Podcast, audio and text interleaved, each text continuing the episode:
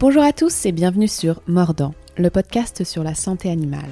Je m'appelle Mathilde Chalunatal, je suis ostéopathe animalier et dans ce podcast je vous partage mes discussions avec des acteurs de la santé animale, des vétérinaires, des ostéopathes, des sportifs professionnels et bien d'autres encore.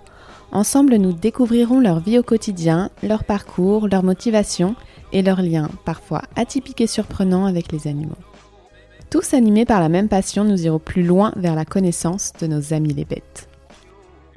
Pour aider à lancer ce tout nouveau podcast et lui donner un maximum de visibilité, n'hésitez pas à nous donner un petit coup de pouce en laissant 5 étoiles sur Apple Podcast et pourquoi pas un petit avis si vous l'avez apprécié.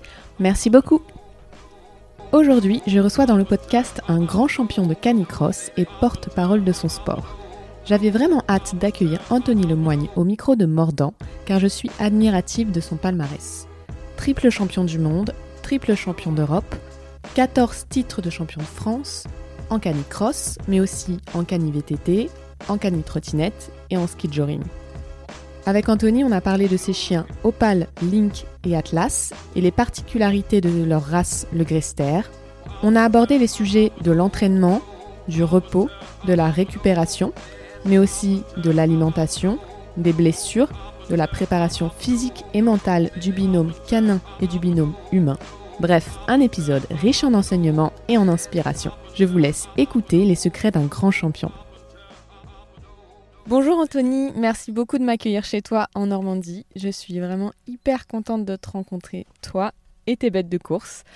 Alors, certaines personnes ne te connaissent pas encore, donc est-ce que tu peux te présenter de la façon dont tu le souhaites? Bonjour, je suis ravi de t'accueillir ici, c'est un plaisir de, faire ta connaissance. Donc oui, Anthony Lemoigne, j'ai 42 ans, bienvenue dans ma belle Normandie. Je fais du canicross, je suis principalement canicrosseur depuis euh, maintenant 15 euh, ans. Je suis passionné euh, de sport et passionné de chiens surtout. C'est ça qui m'anime et, qui, me guide. D'un point de vue purement sportif, avec mes chiens, on a trois titres de champion du monde, trois titres de champion d'Europe et puis 14 titres de champion de France. Voilà. Et donc je pratique le canicross, le cani VTT, le ski le cani trottinette, voilà, tout ce que je peux partager avec mes chiens. Je mets les deux pieds dedans, voilà, avec un immense plaisir. Ok, bah ça met les bases déjà, et puis je crois que tu as oublié encore un palmarès. Oui, j'ai un record du monde euh, aussi sur le, sur le kilomètre. Alors, je ne sais pas si c'est de ça dont tu parlais, mais j'ai aussi un record du monde. ski joring. Ah oui, aussi, effectivement. Euh, donc, j'ai un record du monde sur le kilomètre euh, en 2 minutes 05, fait avec Link il y, a, il, y a, deux ans maintenant. Et puis, j'ai récemment, effectivement, c'est gentil de le rappeler, il y a 15 jours, conquis mon premier, notre premier titre de champion de France de ski joring, donc qui est du ski de fond, tracté par les chiens. Et c'était un vrai plaisir. Félicitations. Merci, c'est allez 70% du travail, euh, c'est Link qui l'a réalisé, mais c'est vrai que c'est des sensations assez sympas de vitesse quand on est sur les skis. Est-ce que tu peux nous présenter maintenant euh, tes bêtes de course? Oui, bien entendu. Donc j'ai trois chiens. J'ai, euh, on va commencer euh, par la dame, hein, c'est la galanterie qui veut ça. Par Opal, qui a 6 ans, qui est une chienne euh, ultra courageuse, qui est vraiment une, guerrière. Alors c'est vraiment un amour au quotidien, c'est vraiment un, super chien de famille. Et dans le travail et dans le harnais, c'est vraiment une chienne qui a, le mot-clé, c'est vraiment énormément de courage et on a partagé beaucoup de sensations euh, et d'émotions ensemble euh, et elle est euh, ultra polyvalente. Voilà. Et quand elle vous regarde, elle vous fait fondre tellement elle dégage d'amour. Ensuite, j'ai Link qui a 5 ans, avec lequel je fais du canicross principalement, qui est un chien que j'ai récupéré quand il avait 18 mois. et on a vraiment construit une relation de confiance ensemble. C'est un chien qui euh, à la fureur de courir. il adore ça, il ne vit que pour ça. Donc on s'est assez vite trouvé finalement dans l'effort. Euh, parce que je suis un mordu évidemment aussi de, sensations sportives. Et puis enfin j'ai Atlas euh, qui, a 3 ans. qui est un, voilà, un chien vraiment aussi magnifique qu'intelligent euh, et qui dégage aussi euh, énormément d'amour. Euh, et c'est un chien tellement engagé dans le harnais et tellement doux au quotidien qu'il a vraiment un bouton on-off. Voilà. Et petite particularité, Opal vient de République tchèque, Atlas il vient de Russie et Link il vient de Norvège. Voilà. Ça n'a jamais été un choix, mais j'ai aucun de mes chiens qui viennent de France. On en reparlera à la fin justement de, ces chiens Grester, si tu veux bien. pour l'instant, je voulais aussi que tu nous décrives les épreuves sur lesquelles tu évolues. Oui, alors en fait, j'expliquais tout à l'heure, il y a différentes disciplines sur lesquelles on peut s'aligner. Donc il y a le canicross, donc on est tracté par le chien en, courant. Il y a le cani VTT, donc on est sur le vélo et le chien évidemment est devant le VTT et nous amène une survitesse. Il y a le ski on en a parlé il y a quelques minutes, c'est des skis de fond et c'est le chien qui, a, qui, qui, est devant. Il y a le cani trottinette aussi. Euh, voilà, donc, tu fais du cani trottinette Ouais, j'ai été champion de France de cani trottinette. Ah, bah, on euh, n'avait pas dit celui-là. Voilà, euh, et, euh, et, on peut le faire avec un chien ou, ou deux chiens. Et c'est assez sympa, c'est pour vous donner une image, un peu comme la trottinette qu'on voit un peu dans Paris, ou les trottinettes des enfants. Une trottinette améliorée, on va dire. Et, et c'est vraiment des sensations vraiment sympas parce que bah, on est vraiment proche de l'effort du chien et, ça va vite et on doit vraiment avoir une relation de confiance avec le chien parce qu'on n'a pas d'action directe sur la longe. Donc il faut vraiment que le chien soit très obéissant aux, directions, aux intensités d'effort, etc. Par exemple, sur le canicross, est-ce que tu as plusieurs euh, épreuves possibles de distance? Oui, tout à fait. Souvent sur les organisations, il y a ce qu'on appelle un canicross découverte pour des gens qui viennent s'initier un peu aux disciplines. Ça fait de 2 à 3 km. Le canicross, quant à lui, fait à peu près 5 à 6 km, la distance longue, on va dire basique. Donc l'épreuve phare, c'est 5-6 km. C'est ça. Et puis maintenant, il y a même des déclinaisons de ce qu'on appelle le canit trail. Et là, les épreuves vont de 8 km jusqu'à 16 km. Tu as déjà concouru sur ces épreuves longues? Oui, j'ai fait euh, avec Link un canit trail il y, a, il y, a, deux ans et demi, un des plus gros de France. On était 300 au départ, c'était magnifique, un départ groupé, imaginez-vous, dans un grand, euh, grand champ. Euh, 300 binômes qui s'élancent en même temps avec une musique classique à fond les ballons. Euh, c'était juste magnifique. Et euh, c'était le canitrel des gendarmes et des voleurs, euh, un parcours qui faisait 11 km de mémoire. Et on avait bouclé l'épreuve à 20 km/h sur un parcours vraiment sympa. On traversait des rivières et tout. Et j'avais pris énormément de plaisir, donc à renouveler. Et est-ce que tes chiens, ils peuvent faire toutes ces épreuves ou tu as certains chiens qui préfèrent euh, la vitesse plus rapide avec le VTT ou euh, d'autres plus la neige euh, ou alors ils sont tous polyvalents? Ouais, alors c'est une super bonne question. Ils sont tous polyvalents, ils sont capables de tout faire. par contre, en fonction de leur poids, de leurs caractéristiques morphologiques, et de, de, puissance un petit peu naturelle, ils vont être plus ou moins habiles ou en tout cas performants dans telle ou telle discipline. Je prends l'exemple d'Opal, que vous allez comprendre très vite, elle fait 28 kg, donc elle n'est pas excessivement lourde et du coup elle est euh, très très rapide parce qu'elle a une ossature très légère et du coup elle est parfaite pour le cani VTT. Atlas qui fait 37 kg et qui est euh, un bodybuilder chez les chiens, très musclé, très beau, il va être très bon pour le cani trottinette. Et puis Link qui a un dos un peu plus long, qui fait 37 kg également, qui a une foulée vraiment allongée eh bien, il va être parfait pour le canicross. Donc, euh, ils sont capables de tout faire, mais ils ont des, disciplines un petit peu de prédilection. Discipline de prédilection par leur physique finalement, parce que là, à chaque fois, tu as associé avec une caractéristique physique. C'est ça. En fait, euh, je me... à chaque fois, je regarde un petit peu leurs forces et leurs faiblesses euh, naturelles. Et puis ensuite, évidemment, je vais toujours travailler un peu leurs points faibles pour que ce soit des athlètes complets, bien évidemment. Mais évidemment, je me base surtout sur leurs caractéristiques naturelles pour appuyer sur leurs points Euh, mais encore une fois, euh, c'est des chiens qui peuvent être totalement polyvalents. Et je vais prendre l'exemple d'Opal qui va être le plus parlant. Avec elle, j'ai été champion de France de canicross, j'ai été champion de France de cani j'ai été champion de France en trottinette. Et j'avais même déjà fait troisième euh, sur des championnats de France en ski de joring. Donc, elle est capable finalement d'évoluer dans, toutes ces disciplines. Euh, et, c'est la même chose pour, le, pour Link, ça a été euh, voilà, euh, la même chose pour Phoenix, mon précédent chien avec lequel j'ai été deux fois champion du monde aussi. Tout l'art, c'est de pouvoir entraîner les chiens, de cultiver cette confiance. Évidemment, là, on parle vraiment de physio et de biomécanique, mais il y a aussi le, le, le degré de confiance qui rentre en considération dans la façon dont on va s'engager dans l'effort avec le chien. Et finalement, le physique est accessoire une fois qu'on a ce capital confiance. on peut défier toutes les limites. Et combien tu as de grosses échéances par an Et comment tu t'y prépares? Est-ce que tu organises un rétro-planning d'entraînement? Alors en fait, j'ai à peu près, euh, on va dire, trois grosses échéances dans l'année et j'ai entre guillemets la chance qu'elles soient condensées généralement sur six semaines. Les trois grosses échéances, ça va être euh, le championnat de France, le championnat d'Europe et le championnat du monde. Et souvent, ça s'étale entre euh, début octobre et mi-novembre. Donc ça veut dire que toute mon année, elle va être construite autour de cette période-là pour que, évidemment, mes chiens atteignent leur pic de forme à ce moment-là et que moi, j'atteigne également euh, ma forme physique la plus optimale à ce moment-là. Tout le reste de l'année, ça va être des compétitions de répétition, de tests. Euh, on va profiter aussi de l'année pour euh, travailler à, développer certaines qualités euh, chez mes chiens. et puis surtout, on va varier énormément ce qu'on va mettre en place à l'entraînement parce que, évidemment, d'un point de vue physiologique, il y a des règles à respecter pour pouvoir faire progresser les chiens, c'est normal. Mais on doit surtout faire attention de cultiver leur plaisir. Et il n'y a rien de plus chiant pour un chien que de faire tous les jours la même chose, sur les mêmes parcours, avec les mêmes personnes, dans le même sens, aux mêmes horaires. Donc en fait, il faut varier finalement ce qu'on va leur proposer à la fois de manière hebdomadaire, mais aussi par euh, cycle d'entraînement. Donc il y a par exemple des moments dans l'année où ils vont euh, faire beaucoup plus de libre, des moments dans l'année où ils vont beaucoup plus nager pour travailler le renforcement musculaire et puis aussi travailler, euh, on va dire, un peu l'aspect proprioception. Et puis, après, il y a des, cycles d'entraînement, on va être davantage sur du cani-VTT, cani-trotte et évidemment sur le canicross. Euh, si je fais le parallèle avec l'humain, avant un marathon, euh, ils font une grosse pause quand même. Ils laissent leur corps, euh, enfin ils s'entraînent, ils se préparent, et juste avant le marathon, ils laissent leur corps au repos. Est-ce que tu fais ça aussi avec tes chiens? Oui, le repos, ça fait partie intégrante de l'entraînement. C'est-à-dire que ce, dont ce que tu me décris là, c'est ce qu'on appelle la surcompensation. En gros, c'est le repos qui permet de mettre à profit toute la phase de travail. Donc évidemment, il faut faire attention lors de l'entraînement du chien à ce que euh, bah, on respecte bien les limites qu'il peut nous proposer. Ça, c'est très important pour qu'il puisse assimiler les séances. Évidemment qu'il se fasse plaisir sur chaque séance, sur chaque entraînement, ça c'est la priorité.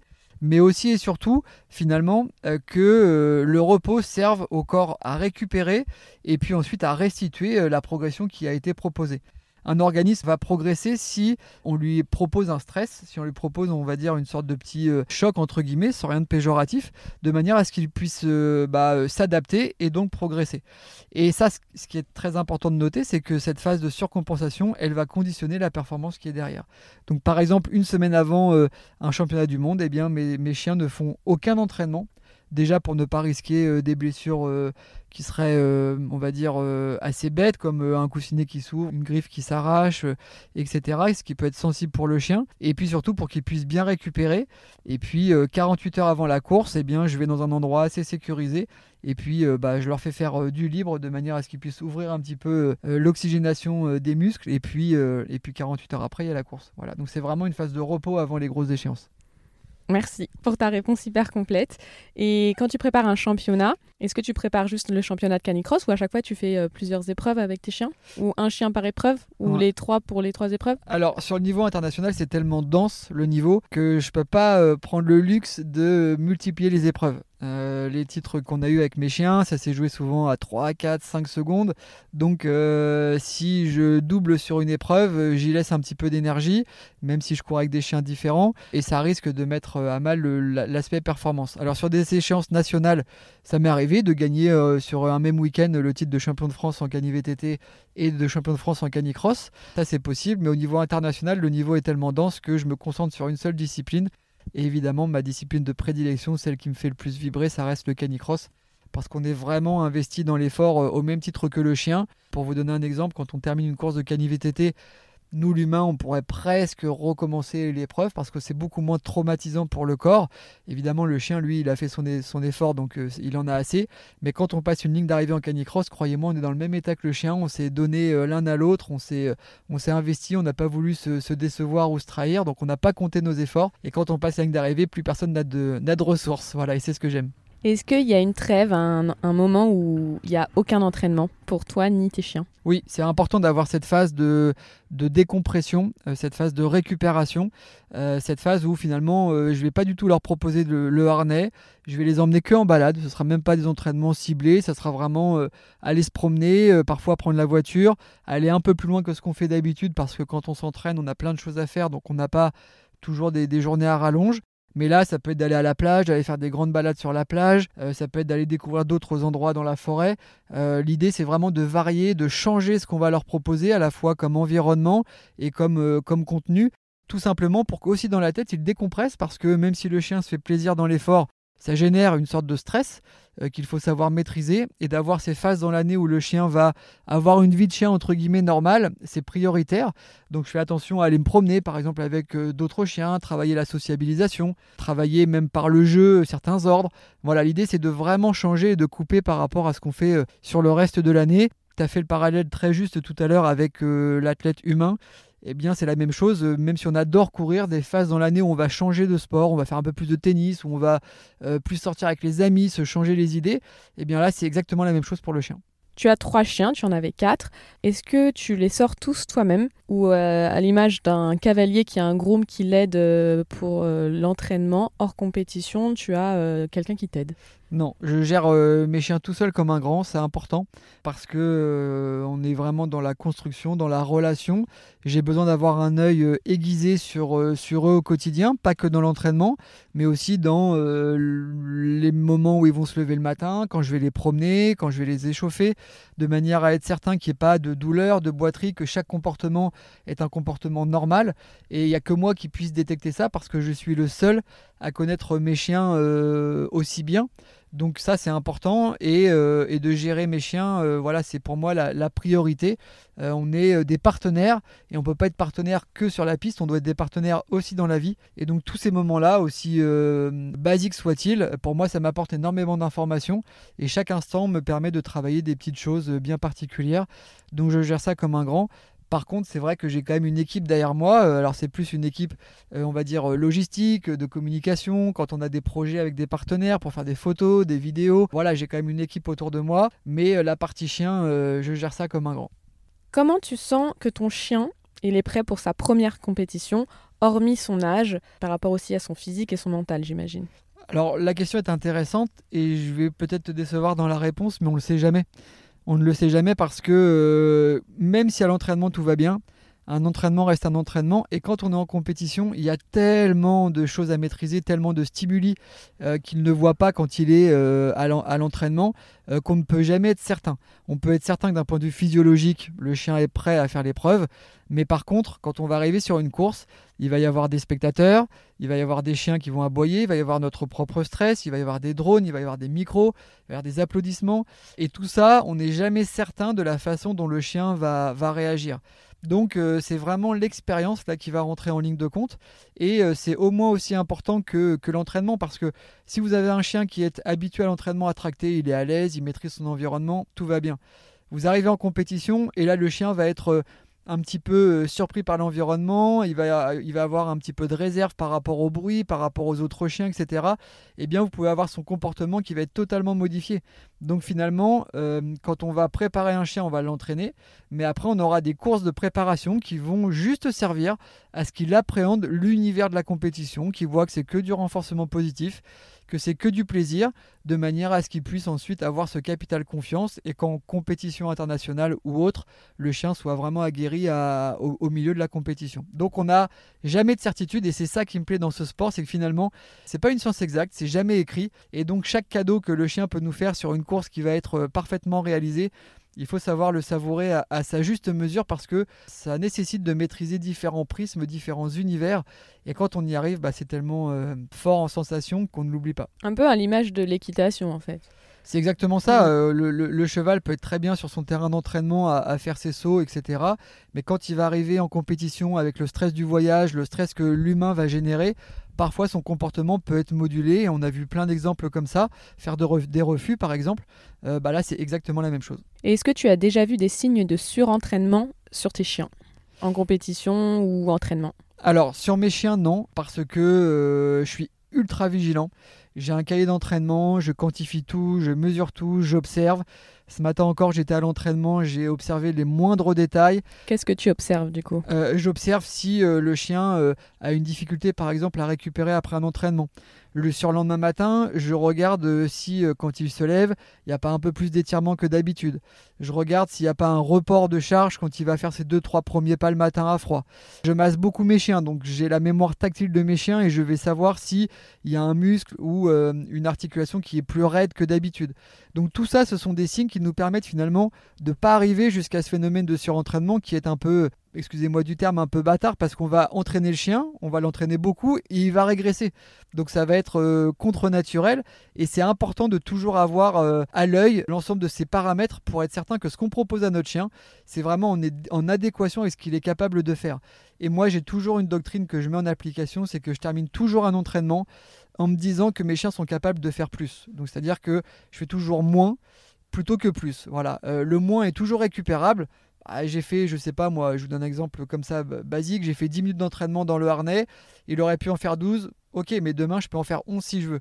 Le chien est capable de faire que 10 minutes, j'en fais 12. Je l'ai mis en situation d'échec, je l'ai mis en difficulté physiologique et mentale. Euh, parfois, ça peut l'écœurer, il peut mettre du temps avant de se réinvestir dans le harnais. Et là, on a perdu du temps et finalement, on, c'est contre-productif. Donc, notre capacité d'observation, elle va conditionner réellement de la qualité de ce qu'on va proposer à nos chiens et la qualité de l'entraînement, tout simplement, pour éviter d'aller vers le surentraînement. Sur mes chiens, je n'ai jamais observé ça, mais sur d'autres binômes, oui, je l'ai observé, bien entendu. Toi, tu as des Grester, donc j'imagine que selon les races aussi, il y a des chiens qui donnent tout et des chiens qui en gardent sous le pied. Je pense aux Nerdiques qui en gardent sous le pied. Et peut-être que le Grester ou le Braque, je ne connais pas, mais peut-être qu'ils en donnent. Ils en gardent moins sous le pied, justement, vont vouloir satisfaire le maître et aller à fond dans l'effort parce qu'ils doivent aimer aussi. Et c'est à toi de bien les connaître euh, physiquement, donc tu les retiens physiquement, mais aussi pour que ça reste un plaisir euh, et un jeu. Oui, oui, c'est euh, important vraiment d'avoir à l'esprit que euh, il y a quand même des prédispositions liées à la race. Tu parlais des Nordiques qui vont toujours, et ils ont été façonnés comme ça, et c'est normal, ils ont toujours été façonnés pour euh, gérer leur effort parce qu'ils devaient euh, à la base tracter des traîneaux sur des longues distances, et donc leur, leur capacité de garder une, une, soupape de sécurité, leur vie en dépendait parce qu'un chien affaibli dans, dans, le froid, etc., on, le détachait et puis il devait suivre le traîneau ou sinon il, il, mourrait. Donc c'était important d'avoir dans, dans, dans la façon dont ils ont été façonnés cette petite phase de sécurité. Par contre, sur les chiens typés chasse, pour prendre l'exemple des braques notamment, c'est des chiens qui calculent pas. Euh, donc ils vont vraiment euh, s'investir dans la course sans réfléchir. Et évidemment, on verra plus de coups de chaud et de chiens qui euh, peuvent faire par exemple de l'acidose musculaire chez les chiens type chasse que chez, chez des nordiques. C'est un paramètre que je prends très largement en considération dans l'entraînement de mes chiens parce que le baromètre de l'effort, c'est moi. C'est moi qui dois faire attention à ce qu'ils restent dans leur principe d'intégrité physique physiologique. Et donc c'est à moi de bien mesurer de bien quantifier ça. Et les seuls moments où je demande à mes chiens de sortir de leur zone de confort ça va être en compétition. Mais à l'entraînement mon seul et unique objectif c'est de cultiver le plaisir l'interaction avec mes chiens de développer certaines qualités mais toujours en deçà de ce qu'ils sont capables de faire. Et ça c'est mon rôle de d'entraîneur de, chiens c'est mon rôle de partenaire de course c'est mon rôle de coach c'est mon rôle de professeur. Voilà tout simplement et est-ce que maintenant on peut parler alimentation? Je sais que c'est un sujet assez touchy, on entend de tout et son contraire. Que mangent tes chiens? Alimentation industrielle ou alimentation crue, ration ménagère? Alors, euh, mes chiens euh, sont aux croquettes. C'est euh, vraiment pratique et c'est vrai qu'aujourd'hui, il y a certaines marques qui proposent des produits très adaptés pour les chiens sportifs, à la fois dans la qualité des matières premières, quand je pense, euh, voilà, je pense notamment aux protéines, et puis aussi dans tout ce qui est euh, micronutrition. Donc on, doit, on sait qu'on doit faire attention principalement à la macronutrition, donc ça va être les protéines et les matières grasses, parce que les matières grasses sont vraiment le substrat premier que le chien va utiliser dans l'effort à contrario des humains où nous on va davantage utiliser tout ce qui est sucre rapide et lent, mais aussi à tout ce qui est micronutrition. Ça va être euh, les minéraux, ça va être les fibres notamment. Donc c'est très important d'avoir une alimentation complète parce que c'est le carburant chez le chien. C'est ce qui va permettre d'éviter certaines blessures, de récupérer beaucoup plus vite après les, épreuves.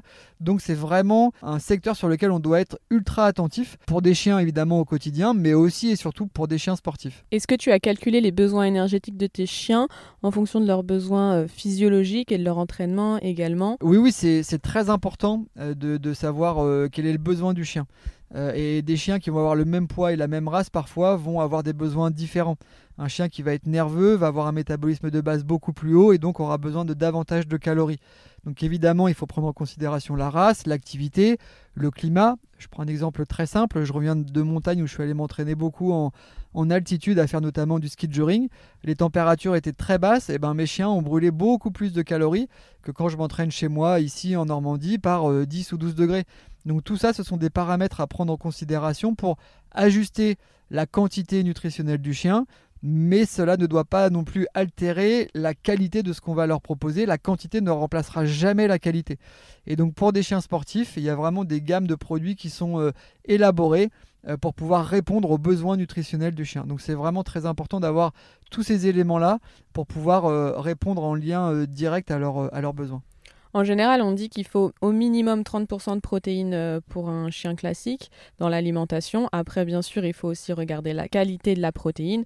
Quel est le pourcentage de protéines sur l'alimentation de tes chiens? Alors c'est du 35%. 35% de protéines, avec un taux de matière grasse aussi qui est assez élevé, entre 28 et 30%. Euh, Les lipides? Et voilà les, lipides. Euh, euh, et, évidemment, il faut faire attention parce que si vous donnez ce genre d'aliments de, à un chien sédentaire, eh bien, euh, il va vite prendre de poids, il va vite stocker. et puis surtout, je fais aussi très attention, encore une fois, je l'ai dit tout à l'heure, à, la micronutrition, notamment l'apport en minéraux. Et comment évolue le régime alimentaire de tes chiens en fonction des périodes d'entraînement, de compétition? C'est principalement lié à la quantité que je vais leur proposer. Euh, mes chiens sont quand même actifs tout au long de l'année, ils ont besoin de bouger.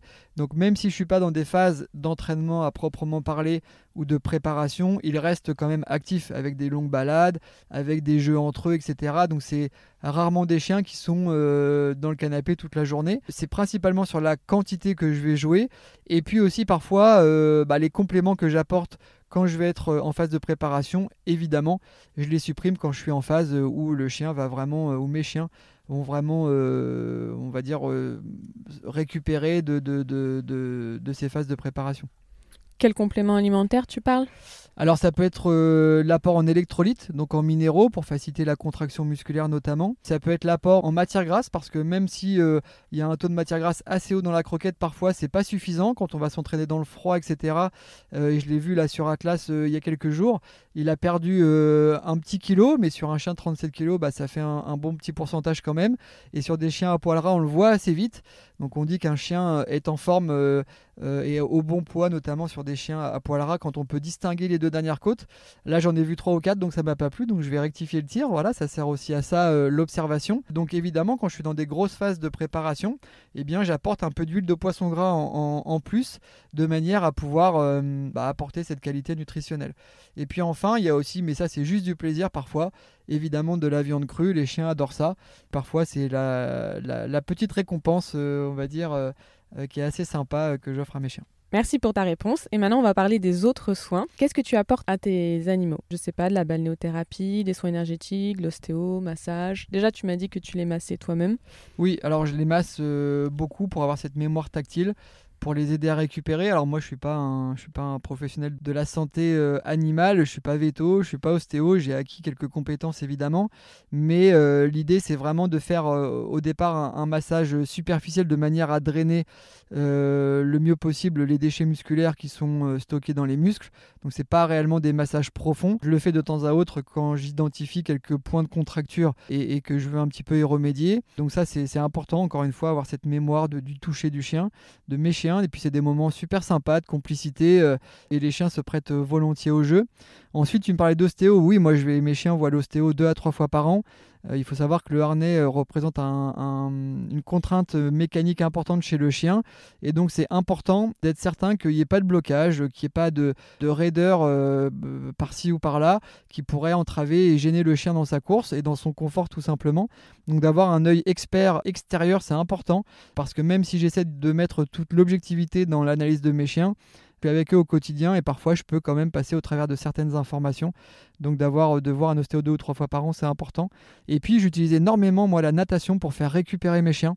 Euh, alors euh, ça peut être euh, soit dans un souci ou dans une dynamique d'entraînement, mais aussi et surtout dans une dynamique de récupération. Un, parce que c'est une activité portée. Deux, le chien ne va pas travailler de la même manière. Quand le chien va courir, il va être l'arrière-train, l'arrière-main pardon, va être propulseur. En natation, c'est l'avant-main qui va être propulseur. Donc ça va être intéressant. Le chien va travailler différemment. Et puis il y a aussi toutes les qualités hydromassantes de l'eau que l'on connaît. Alors après, il faut le faire dans des bonnes conditions et dans des bonnes circonstances, mais ça reste toujours un plaisir de, gérer un petit peu toutes ces choses-là parce que ça fait partie intégrante de la vie de sportif de haut niveau de mes chiens. Ah, super intéressant euh, l'effet euh, bah, de traction et de propulsion. J'avais pas pensé à ça. On pense souvent bah, à la poussée d'Archimède et au fait qu'il y ait moins d'impact sur les articulations dans l'eau.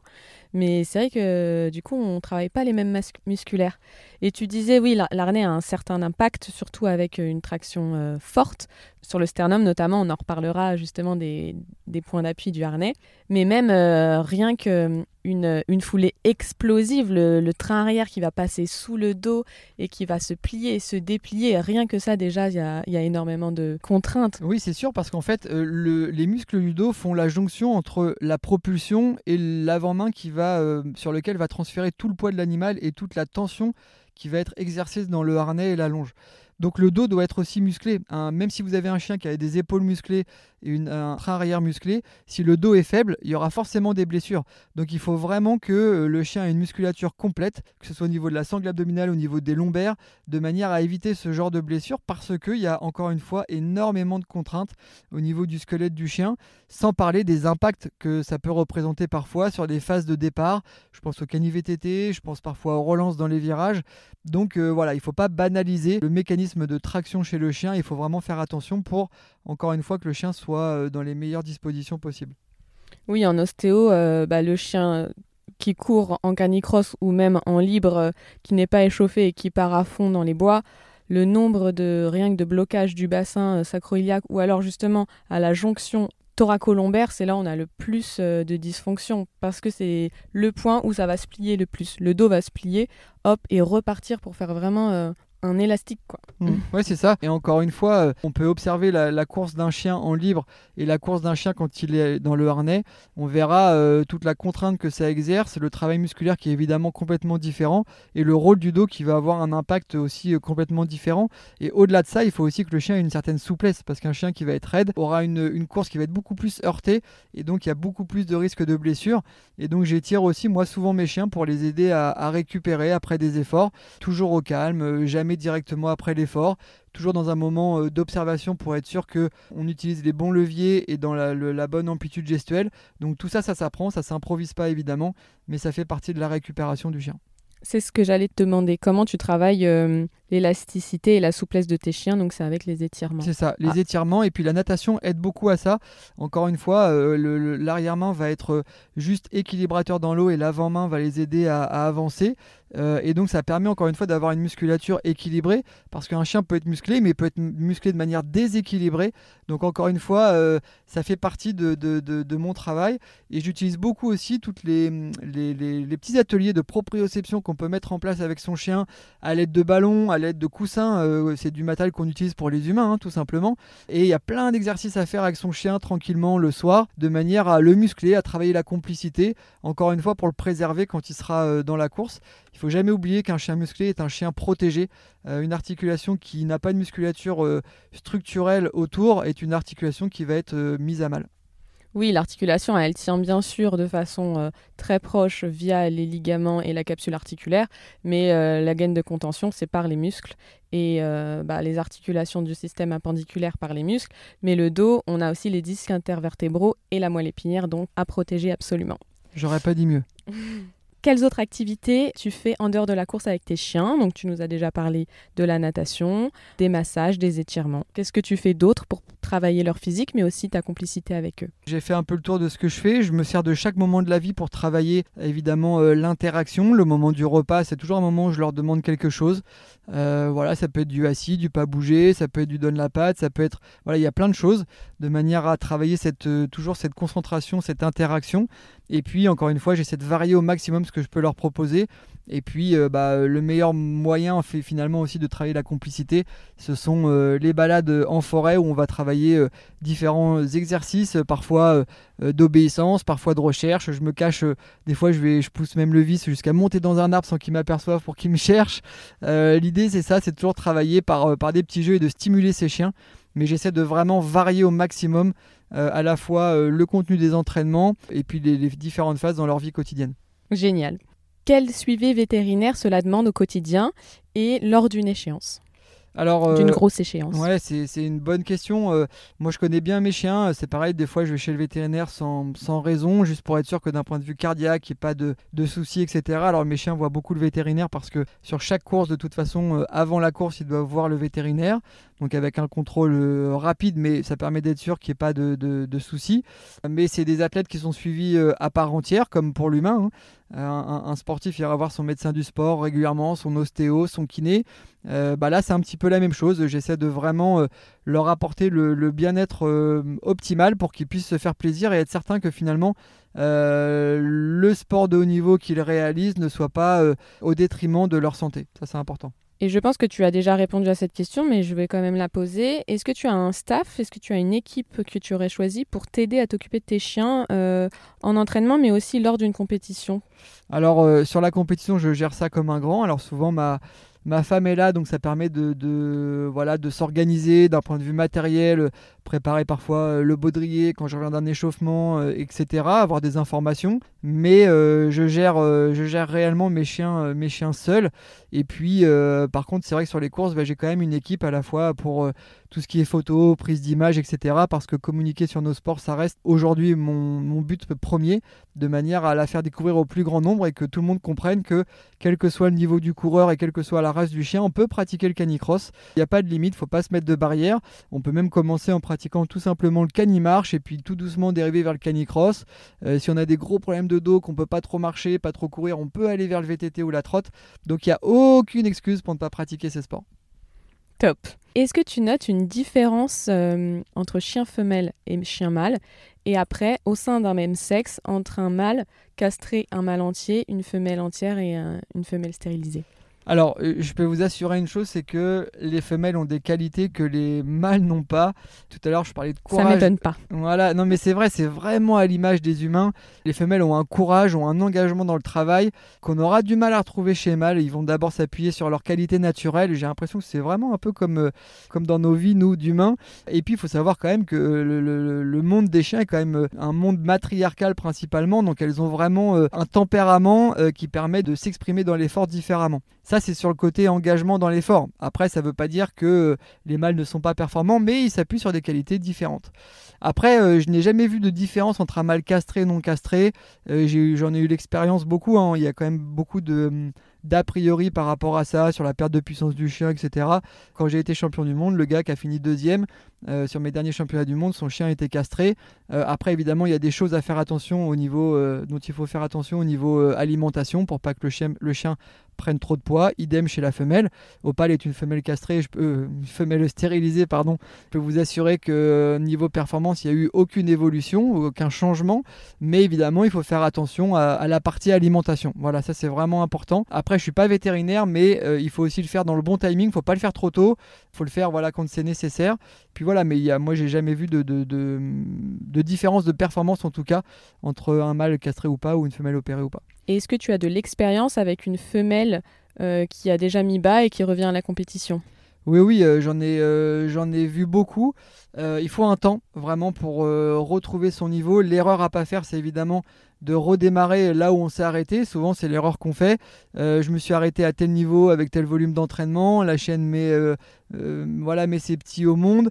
Et puis, dès qu'elle va être apte à courir, on va reprendre l'entraînement comme si de rien n'était. Il faut réathlétiser la chienne, il faut la remuscler. Il faut reprendre le temps d'être sûr qu'il n'y ait pas de petites douleurs, de petites raideurs, de petits, de petits signes cliniques comme ça. Donc, il faut vraiment prendre du temps. Et l'erreur. Et aller chez l'ostéo. Aller chez l'ostéo, évidemment. Et l'erreur à faire, c'est de vouloir remettre une chienne qui euh, trois mois après sur de la compétition. Je l'ai vu. Il y en a beaucoup qui ont été déçus et c'est normal que la chaîne soit euh, contre-performante parce qu'il euh, faut remettre l'organisme en route, remuscler, redonner confiance. Il faut presque redémarrer les bases. Ça va évidemment beaucoup plus vite que quand on démarre un, jeune chien, mais il faut reprendre les bases à zéro pour être sûr qu'il n'y ait pas de, ait pas de soucis. Et pour rappel, la gestation de la chienne, c'est deux mois. C'est pas neuf mois comme chez l'humain. Mais même si c'est deux mois, il faut quand même un temps de récupération plus long. C'est ça. Et puis, euh, il faut savoir aussi une chose, c'est que d'un point de vue physiologique, les chiens ont des qualités beaucoup plus importantes que l'humain, de récupération, d'adaptation. Ils ont des VO2 max, des capacités à aller oxygéner les muscles deux à trois fois supérieures aux nôtres. Donc ça veut dire qu'ils ont quand même un paramètre récupération beaucoup plus intéressant que nous, mais ça n'en demeure pas moins qu'il faut reprendre les choses avec progressivité. Bon, on va enchaîner avec euh, les blessures du chien de canicross. Euh, est-ce que toi, tes chiens ont déjà été blessés? À quoi il faut faire attention, à quoi il faut prêter attention bah, Les blessures euh, principales et on va dire superficielles qu'on va retrouver, c'est des blessures au niveau des coussinets, euh, des coussinets ouverts, des griffes un petit peu fissurées. C'est très douloureux chez le chien parce que c'est très innervé. Euh, donc ça, c'est des petites choses auxquelles il faut faire attention, bien soigner les coussinets. Est-ce que tu prépares euh, tes coussinets avant chaque sortie ou ça se fait de façon naturelle, le corps s'adapte euh, au sol? Alors, je prépare les coussinets, je varie aussi beaucoup les terrains d'entraînement pour que les coussinets soient renforcés, parfois même un petit peu sur de la route, sur 5, 6, 700 mètres sur certaines sorties, de manière à ce que ça lime les griffes et que ça renforce les coussinets. Euh, l'erreur à pas faire, c'est de courir toujours sur des surfaces très très souples, parce que dès que le chien va arriver sur des surfaces un petit peu plus abrasives, le coussinet va, s'ouvrir en deux. Donc ça, c'est important. Et puis après, des petites blessures, ça va être euh, contracture, ça va être des petites euh, blessures comme ça. Et après, j'avais déjà eu sur, sur Phoenix une tendinite au niveau du tendon du biceps. Donc ça, c'est quand même pas terrible parce que bah, c'est déjà pas évident à détecter. Et puis ensuite, à soigner, ça demande du temps. Donc il faut, encore une fois, mieux vaut prévenir que guérir. Et c'est pour ça que je suis très très attentif sur tout le protocole d'échauffement avant chaque entraînement sur le protocole de, récupération, sur le protocole de réhydratation, parce que, euh, encore une fois, une mauvaise hydratation chez le chien peut amener vers euh, ces inflammations tendineuses. Donc euh, voilà, tout ça, ça reste des paramètres qui sont très très importants. Si je sens que à la fin d'une séance, mes chiens ont été un petit peu en difficulté, même si j'ai prévu un entraînement le lendemain, je préfère laisser quelques jours de récupération et puis redémarrer quand je suis certain que tout est OK. Donc, euh, si je récapitule, tu as parlé euh, des coussinets en premier lieu, ensuite euh, tout ce qui est blessure des tissus mous, donc tendineuse musculaire, ligamentaire, la déshydratation et faire attention au coup de chaud qui peut venir vite aussi. C'est ça. Le facteur limitant du chien à l'effort principal, ça va être sa thermorégulation sa capacité à évacuer la chaleur qu'il va produire lors d'un effort. Ça, c'est vraiment terrible pour lui parce qu'il va devoir lutter contre cette chaleur. C'est le système nerveux central qui est en train de, bouillir à l'intérieur. Donc, c'est vraiment important euh, de, faire attention à ça. Ça passe par une bonne hydratation, ça passe par un bon entraînement. Plus le chien sera entraîné, plus il sera capable d'évacuer cette chaleur. On sait très bien qu'il y a quelques zones sur lesquelles euh, il, va, pouvoir s'appuyer pour évacuer cette chaleur, mais nous, on va transpirer par tous les pores de la peau. Le chien va évacuer cette chaleur principalement par la gueule et quelques zones, mais qui restent très limitées, même si elles sont vascularisées. Donc il faut vraiment faire attention à ça. C'est vraiment le risque euh, que l'on peut encourir directement quand on fait euh, faire du sport à son chien. Et c'est là où la capacité d'observation est très importante pour savoir s'arrêter à temps et ne surtout pas prendre de risques. S'arrêter à temps, ça veut dire quoi? Ça veut dire euh, faire attention aux signes cliniques que le chien nous envoie. Quand le chien va courir, il va commencer à dodeliner de la tête. Quand il va avoir euh, l'arrière-train qui va dodeliner. Quand on sent que la traction, euh, alors qu'il n'y a, aucune raison qui peut l'expliquer, va vraiment réduire d'un coup, coup sec, etc. On peut se poser la question, ça sera peut-être pas ça, mais on peut se poser la question de savoir si le chien ne souffre pas de la chaleur. Et quand on parle de chaleur, on ne parle pas de 40 degrés à l'ombre. moi, j'ai vu des chiens faire un coup de chaud par 22 degrés et par contre par 90% de taux d'humidité. Donc il y a évidemment la température de l'air extérieur qui rentre en considération, mais il y a aussi l'hygrométrie euh, qui va euh, fortement euh, limiter le chien dans sa capacité à évacuer cette fameuse chaleur qu'il produit lors de son effort. Donc il faut vraiment faire attention à ça. J'ai vu des chiens, moi, mourir d'un coup de chaud, même en libre. c'est même là où c'est le plus traite parce que quand le chien est en libre, on n'est pas en permanence à l'observer. On voit pas vraiment ce qui se passe quand il rentre dans les chemins de traverse, un peu en forêt. Alors que quand il est dans le harnais, bah, on est en contact direct avec lui et on peut gérer ça. Donc c'est vraiment quelque chose sur lequel il faut alerter les gens qui vont démarrer l'activité. On fait vraiment attention à ça. Et l'été, on privilégiera toujours des séances le matin tôt et non pas le soir tard parce que le soir, la chaleur de la journée s'est accumulée dans les sous-bois, etc. Donc le matin tôt à la fraîche et on fait évidemment plus court pour ne pas prendre de risques. Et puis quand on dit coup de chaud, on pense toujours, euh, enfin on peut faire le parallèle à, nous quand on a chaud, on est en sueur, on est rouge, on transpire.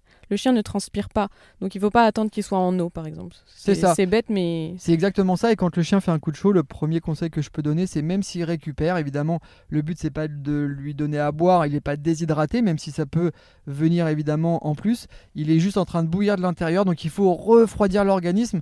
Et le premier truc, c'est on va le mettre à l'ombre, on va aller euh, refroidir les zones qui sont très vascularisées, les aisselles, l'aine, euh, le bas-ventre, euh, ça va être les oreilles aussi. Et une fois que le chien a, récupéré un petit peu, même si vous sentez que tout est ok, on va chez le vétérinaire, il fait un check-up et lui jugera s'il doit le mettre sous perfusion et s'il y a un risque futur. Voilà. Ok. Et parlons maintenant du binôme humain. Est-ce que toi, tu t'entraînes seul aussi, à côté? Et quelles sont les blessures communes du canicrosseur et comment on les évite? Alors oui, je m'entraîne beaucoup euh, seul ou alors avec mes chiens en libre, mais ma préparation euh, est importante. Pourquoi? Parce que je suis le facteur limitant de mes chiens. Donc plus je vais m'entraîner, plus je vais être performant techniquement, physiquement, physiologiquement, et plus ils vont être capables de s'exprimer avec moi dans l'effort. Voilà. Même si c'est eux qui génèrent une grosse partie de l'énergie, je dois être capable d'accompagner cette énergie et de l'utiliser surtout dans mon propre effort. Donc j'ai beaucoup de travail évidemment euh, de course à pied, travail de piste, de course à pied sur piste, beaucoup de travail de musculation pour résister à cette force incroyable que mes chiens développent. Donc ça c'est important. Et puis bah, les blessures, euh, il y en a beaucoup. On va dire qu'il y a les blessures basiques finalement du coureur à pied. Ça va être des tendinites, ça va être des douleurs euh, au niveau euh, articulaire ou musculaire. Mais chez le canicrosseur, on va retrouver principalement des entorses de la cheville. Pourquoi? Parce que la survitesse fait qu'on doit prendre des décisions beaucoup plus rapides sur euh, là où on va poser les pieds. Parfois le chien nous cache un petit peu le champ visuel, donc on doit regarder devant le chien et donc euh, finalement mémorer, voir s'il n'y a pas un caillou, un trou, etc. Si on n'est pas dans l'instantané. Donc prise de décision rapide, analyse, et souvent euh, quand la cheville part, bah, il y a la traction en plus euh, du chien qui fait que bah, ça fait ça fait pas de fait pas de pli. Donc il y a euh, beaucoup de canicrosseurs qui ont des grosses entorses.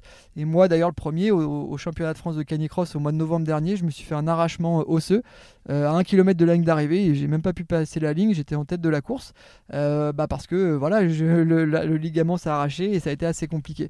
Donc même quand on est expérimenté, on a ce genre de blessure et surtout on a du mal à vraiment se soigner on a toujours une faiblesse qui fait que derrière, on, peut retrouver ce, genre de pathologie.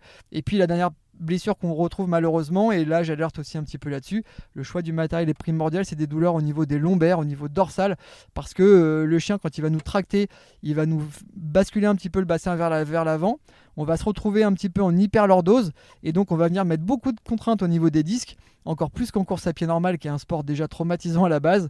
Donc euh, les grosses douleurs lombaires euh, peuvent apparaître avec des, des pathologies, des inflammations au niveau des lombaires.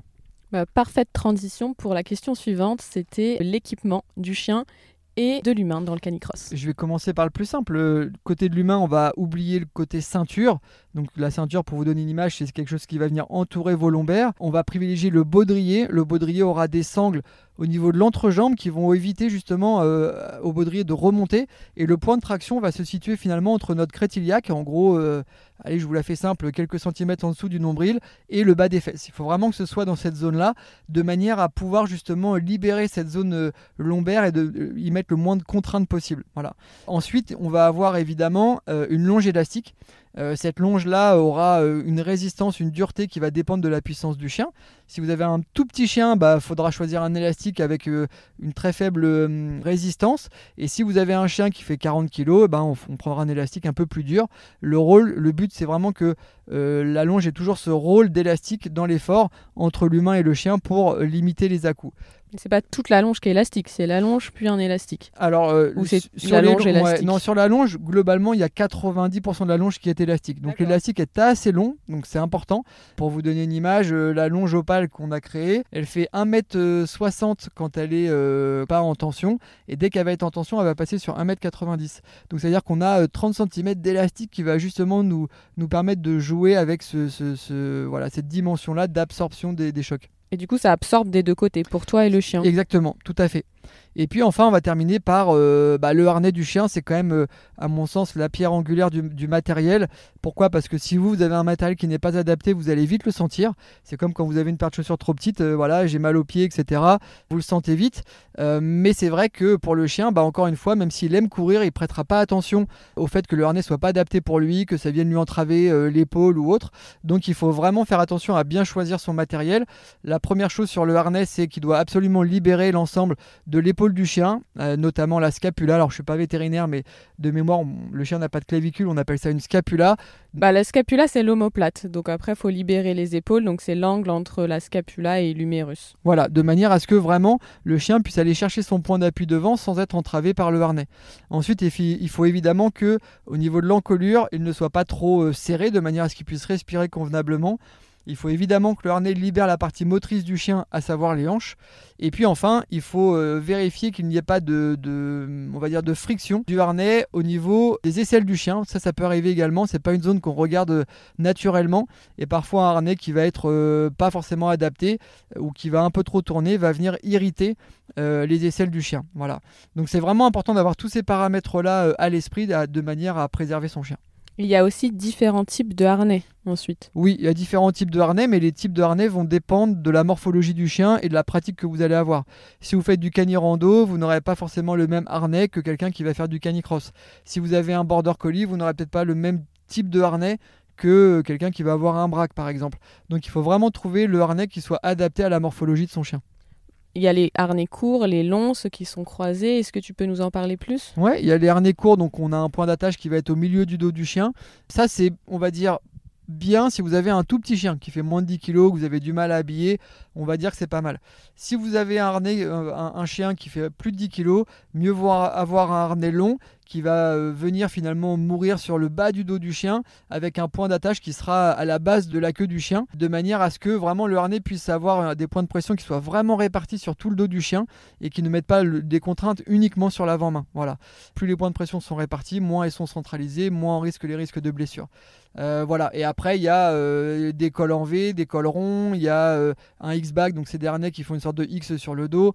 Voilà, il y a vraiment différents types de harnais et ça, ça dépend vraiment de la morpho du chien. Je crois que tu fais des recherches sur les pressions du harnais, justement. Est-ce que tu peux nous parler de ces recherches?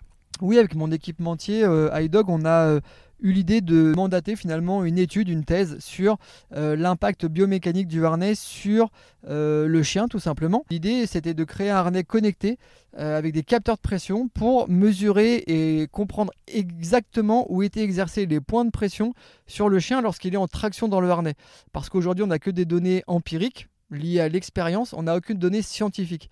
Donc l'idée c'est ça, c'est de recueillir un maximum de données pour comprendre et être certain que les points de pression par exemple sont bien exercés au niveau du sternum ou à tel ou tel endroit. Euh, et peut-être qu'on va être surpris par les résultats. On est dans la dernière partie de la, de, la, de la thèse et donc ça va être très intéressant de recouper toutes ces informations-là. Est-ce que tu as déjà des idées du résultat? Oui, j'ai déjà des idées du résultat. Ah, c'est secret, ok, parce que ça m'intéresse. Et quand est-ce que ça sort alors? Incessamment sous peu. Euh, là, on finalise. Euh, je pense que d'ici euh, allez, 3-4 mois, encore un peu de patience, on aura l'ensemble des, de, l'étude et puis l'analyse qui sera disponible. Ce sera disponible publiquement? Bien entendu. Génial. Je vais suivre ça avec attention. Alors, on va parler maintenant de, tes, de la race de tes chiens, le Grester. Ils sont assez impressionnants, ils sont grands, ils sont musclés, mais en même temps ils sont fit. Est-ce que tu peux nous parler euh, de cette race? Oui, bien entendu. C'est une race qui a été créée en Norvège il y a une trentaine d'années maintenant par Lena Boysen. Elle a eu l'idée finalement de euh, mettre dans une seule et même race la puissance du braque allemand, qui est vraiment un chien type chasse, puissant, etc et euh, de le croiser avec du lévrier Greyhound. Euh, donc vous voyez les, lévriers qu'on voit sur les synodromes, très grand, très élancé, très rapide, qui est le chien le plus rapide euh, sur Terre. Et donc bah, les Grester, c'est à peu près 80% de braque et 20% de Greyhound. Donc pour vous donner une idée, c'est des chiens, c'est des braques allemands par exemple, qui ont des dos beaucoup plus longs et qui sont beaucoup plus hauts sur pattes. Voilà, donc ils ont la puissance du braque et une partie de la vitesse du lévrier. Ils ont les points forts de la conformation anatomie, du braque et du lévrier, donc il va permettre une structure particulière pour optimiser leur fonction de chien de sport. C'est ça. En fait, d'un point de vue, euh, alors d'un point de vue physiologique, ils ont toutes les qualités du braque et du chien de chasse, et d'un point de vue anatomique, ils vont euh, tirer un peu plus vers, vers le lévrier, mais avec la musculature du braque. Et est-ce que c'est un chien pour tout le monde? Alors c'est un chien pour des gens actifs déjà parce que c'est des chiens qui ont besoin de se dépenser, ils ont besoin d'activité c'est des super chiens de famille, très honnêtement. Moi, mes chiens, c'est pas des chiens qui dorment dans des chenilles, ils sont à la maison, c'est des membres à part entière de ma famille. Euh, voilà, ils sont avec mes enfants, donc c'est des chiens très calmes, très gentils, très dociles, très câlins. Mais ils ont quand même besoin d'avoir cette activité physique. Donc il faut soit que vous ayez vraiment euh, de l'espace, soit que vous alliez euh, vous balader quotidiennement, soit que vous soyez sportif. Voilà, mais ils ont besoin de ça pour être vraiment bien dans leur coussinet. Donc je dirais que c'est quand même pas des chiens à mettre entre toutes les mains pour que l'interaction soit euh, la plus belle possible entre votre chien et vous. Et si on est novice en canicross, est-ce qu'on peut commencer avec un grister ou c'est trop? Alors, si on est novice en canicross, euh, mais que par exemple on est euh, athlète déjà à la base, qu'on fait de la course à pied, etc., pas de souci. Si on veut commencer le cani VTT, qu'on est déjà un peu pilote sur le VTT, qu'on est habile, etc., pas de souci. démarrer avec un Grester si euh, on est sédentaire, qu'on n'est pas trop coureur à pied et qu'on n'a jamais mis les fesses sur un vélo, il peut y avoir des risques de, chute. Alors après, on apprend, hein. l'idée c'est de se construire aussi avec son chien, mais il faut quand même se dire que c'est des chiens qui dégagent une, grosse énergie, une grosse envie, et que euh, bah il y a une publicité que j'aime bien qui dit euh, sans maîtrise la puissance n'est rien. Voilà, faut gérer cette puissance là, donc c'est peut-être pas à mettre entre les mains de tout le monde. On peut faire des têtes à queue, quoi, comme si on rentre sur, euh, dans une Ferrari. Même dans moi, une Formule 1. Même moi expérimenté, j'ai fait quelques séjours euh, à l'hôpital suite à des gamelles en, VTT, etc. Donc ça reste encore une fois. Euh, des soleils, non Ouais, des soleils. je me suis pris aussi un arbre, j'ai fait voilà. Donc ça reste quand même très très délicat à gérer et, et c'est vraiment le chien qui apporte de la survitesse. Donc quand vous êtes en VTT oui, vous avez des risques de chute. Quand vous êtes en canicross, dites-vous que toute l'énergie de votre chien transite par votre propre corps, donc les impacts, les chocs, etc. Euh, si vous n'êtes pas un minimum préparé, euh, ça peut être dommageable pour vous et le plaisir sera, euh, sera amoindri. Donc voilà, il faut vraiment aller vers sa race de cœur, mais il ne faut pas prendre un Grester pour démarrer si on veut uniquement voilà, faire du canicross. Il faut vraiment que ce soit la raison qui guide votre choix et puis évidemment le cœur. Et tu as parlé plusieurs fois de survitesse. Qu'est-ce que la survitesse? Bah, je vous donne un exemple très simple. Prends mon, exemple. Euh, sur un 5 km euh, sans chien, je vais le faire à peu près en 15 minutes. Voilà, c'est vraiment grosso modo. Et avec euh, Link, eh bah, sur le même parcours, je vais le faire en 12 minutes 20 à peu près. Donc en fait, le chien nous amène vraiment en survitesse. C'est exactement comme si on courait en descente, pour vous donner une image. Quand vous avez un Grester ou un Braque, pour répondre à ta question d'avant, c'est comme si tu courais dans une descente à 30%. Donc en fait, euh, bah, tes jambes vont aller toutes seules devant. Je dis pas que c'est facile d'un point de vue physiologique, c'est pas du tout ça. Mais euh, voilà, le chien nous, emmène vraiment dans une survitesse qui fait que on doit maîtriser ça d'un point de vue euh, mécanique pour pas tomber évidemment, et puis d'un point de vue cardio et physiologique parce qu'il nous met vite en haute intensité. Donc c'est pour ça que c'est important d'être un minimum préparé pour se faire plaisir. Et je vais rebondir sur quelque chose dont tu as parlé au tout début. J'ai oublié, mais là ça me revient. Qu'est-ce que l'acidose musculaire? Alors l'acidose musculaire, c'est tout simplement quand le chien a fourni un effort trop haut, trop intense, et euh, que tous ses muscles vont se charger en acide lactique et qu'il va cramper finalement euh, par tous les muscles. Je te raconte juste rapidement une petite histoire. Quand euh, j'ai commencé à voir Opal, j'expliquais que c'était une chienne rapide, légère et tout, et j'avais Phoenix qui avait, qui était très athlétique, hein, qui faisait 42 kilos, et je les emmène en sortie en forêt, et pendant une heure, Phoenix a essayé de suivre Opal pendant une heure. Et arrivé à la maison, il se couche sur la terrasse. Et euh, pendant quelques minutes, je l'ai plus vu se lever. J'ai trouvé ça bizarre. Et dès que j'ai essayé de le toucher quelque part, il essayait de me mordre. Il était en fait, il saturait musculairement. Il avait l'acide lactique partout. Pourquoi? Parce qu'évidemment, il fait 42 kilos. Il est beaucoup plus lourd. Et c'est comme si, euh, voilà, Usain Bolt avait essayé de suivre Mo Farah. Usain Bolt, ancien champion du monde de 200 mètres, et qui de suivre Mo Farah, champion du monde de 10 000. Voilà, ils n'ont pas du tout le même gabarit, la même morphologie. Et donc la tête avait envie d'y aller. Il a tout fait pendant une heure pour suivre Opal. Et il a saturé euh, musculairement. Il avait des de CPK. Donc c'est l'unité qui va permettre de mesurer euh, la, fatigue musculaire, notamment. Le marqueur de la fatigue musculaire. et euh, eh bien, 40 fois plus élevé que la norme.